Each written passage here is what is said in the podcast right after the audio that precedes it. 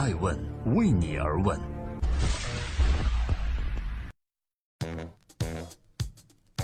Hello，大家好，这里是爱问每日人物，记录时代人物，探索创新创富，我是爱成。今天共同关注何猷君，他在最强大脑舞台两夺第一，赌王之子的人生是否开了挂呢？最近何猷君火了，他是谁？不是靠赌王之子的身份，也不是依靠帅气的长相，而是凭借让人惊叹的高智商，在学霸云集的最强大脑中，以绝对优势两次获得全场直通资格。要知道，该节目从十万名报名者中层层筛选，选出的一百名参赛选手都是来自世界各大顶级学府，而何猷君依然在这其中表现突出。就拿第一轮的数学华容道为例，常人用一两分钟完成已经是相当不错。但何猷君仅用了二十一秒，连评委都为之惊叹，这也刷新了大家对于所谓富二代惯有的认知。长得帅、有钱、高智商，何猷君到底是如何长成了玛丽苏人设的人生呢？这里是正在播出的《爱问每日人物》，记录时代人物，探索创新创富。今天共同关注赌王的儿子如何要风得风，要雨得雨。何猷君，富二代，他的天才人设源于家庭中长期以来的优质教育。身为赌王之子，在大多数人眼中，他可能有着一个娇生惯养、备受宠爱的童年，不需要太努力也能够衣食无忧过一生。这或许是当下富二代给人带来的固有印象，但事实却并非如此。今天，我们就来认真盘点一下何猷君的家教有何成功之处。首先，重视知识的力量。何猷君的父亲是著名的企业家何鸿燊，何鸿燊的子女多达十七位，几乎个个都是名校毕业，有一番成就。何鸿燊说：“我时常教我的孩子一定要用功，因为财富未必跟你一生，但读书永远受惠。”何鸿燊的一位子女何超莲曾经提到说：“父亲对我们只有一个要求，就是好好读书。”确实，知识是改变人生的，无论是贫富还是富有，知识都是力量的源泉。在赌王年里，家庭再富有，以后也会面临一定的变数。唯有借读书增长自己的实力，才能应对未来的一切变化。除此之外，何家的家庭教育最成功的地方在于适度放手。何猷君的母亲叫梁安琪，她说：“我在培养儿子的时候，要鼓励，不需要奖励，不需要称赞的太多。”这也让我想起刘墉有一句话，恰好印证了这种教育方式。那就是你要想好，你是想培养一只乖猫睡在你腿上，还是想培育一个独立于天地之间的人？人就得鸿鹄高翔，不坠青云之志。家庭教育之后的何猷君的人生是怎样的呢？毕业之后，他选择了一个与家里产业完全无关的行业，而且父亲没有赞助任何资金，只是告诉他不要被骗。何猷君为了省钱，和所有的上班族一样挤地铁、吃泡面，租了一个仅有五平方米的小办公区，开始了自己的创业生涯。而且他不止一次当众感谢父母的栽培和放任，才有他今天可以努力去实现个人的理想和自由。这里是周一到周五晚上九点半准时上线的《爱问每日人物》，今天共同关注赌王之子、富二代何猷君。是不是赌王之子、富二代就可以走捷径呢？家族财富给了何猷君接受优质教育的机会，但能够坚持努力奋斗，靠的是他长久以来的自律和自强。猷君并没有对自己赌王之子的身份有太多依赖，反而不希望生活在这种家族光环之下。他想要靠自己的努力拥有自己的人生。也就是说，明明有很多捷径可以走，他却偏偏选择了最艰难的那一条。刘军自幼留学英国，成绩一直都很优秀，在数学方面更是表现出了浓厚的兴趣和过人的天赋。曾在世界数学测试中两次获奖，并且代表学校参加了数学比赛，连续五年拿到了全国数学公开赛的金奖。父亲何鸿燊还作为嘉宾亲自为他颁过奖。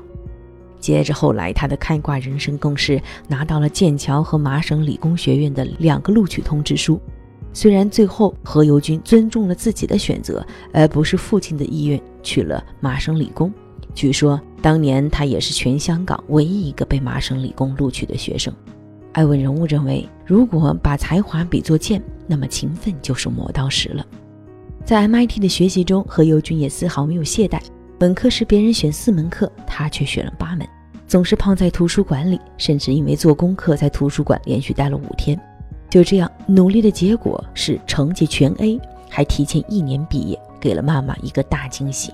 谈及此事，何猷君给出的理由很硬气，他说：“因为我想知道，我凭自己的双手达到一个正常麻省理工高材生很难达到的目标，我就是我。”然而，生活中总有插曲。有一次，何猷君的朋友丢了护照，他并没有表明自己的身份，而是用正常程序和机场工作人员争取权利，并在机场陪朋友整整等了一晚上。在最近的节目中，《最强大脑一战到底》和《王者出击》，何猷君这个少年亮相了。富二代用实力证明自己在赌王之子之外，给自己打上了属于自己的标签。但天生优越不免使得何猷君有很强的优越感，比如他曾在节目中表示，自己得第一才是理所应当，得第七名才是不正常的表现。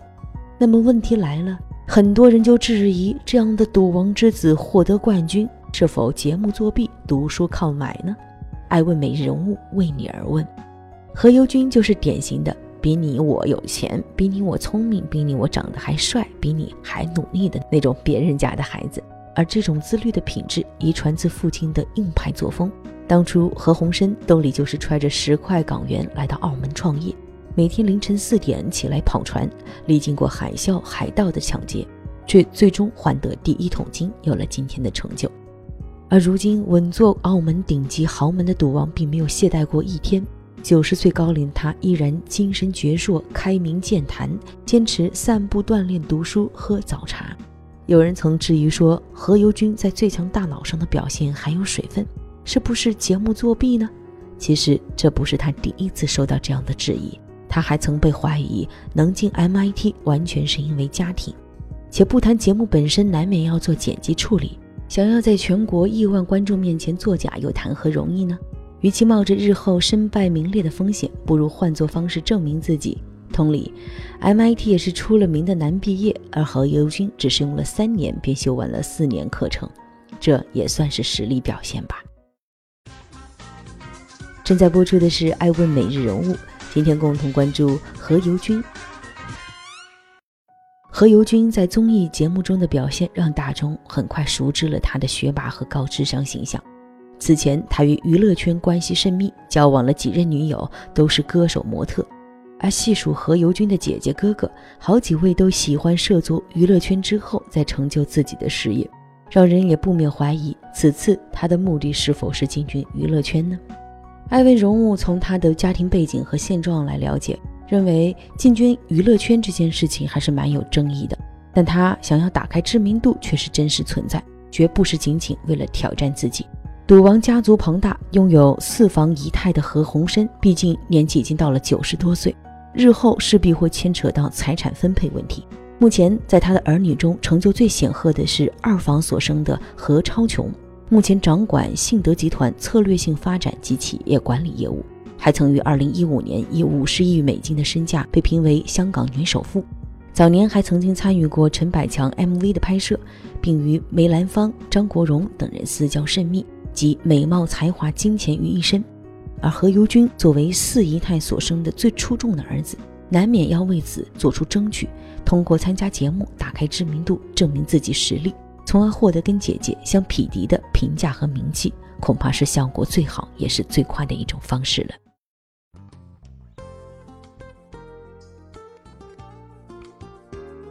在今天爱问美人物的最后，感谢各位的聆听和陪伴，我是爱成。我认为何猷君塑造的人设很成功。他展现给世人的是，他所拥有的一切，不仅在于他与生俱来的优渥家庭带来的良好家庭教育，还在于他懂得最大化利用自己的天赋，成倍去努力。何猷君何其幸运，能够生来拥有别人一辈子都拥有不了的财富，站在金字塔顶端俯瞰众生。他又何其清醒，能够逃脱出固有的一切，努力去对待人生，脚踏实地，用心生活。艾文人物认为。当外在的条件不足以证明一个人的实力时，用努力换来的能力却是最好的证明。但照目前的形势来说，何猷君的下一步，顺着当前的热度和名气，继续塑造自己的知名度，是最可能也是最好的选择。至于他是否会走姐姐何超琼的路径，还是会另辟蹊径，艾问继续为您关注。感谢收听，我是艾诚，艾问为你而问。艾问是我们看商业世界最真实的眼睛，记录时代人物，传播创新精神，探索创富法则。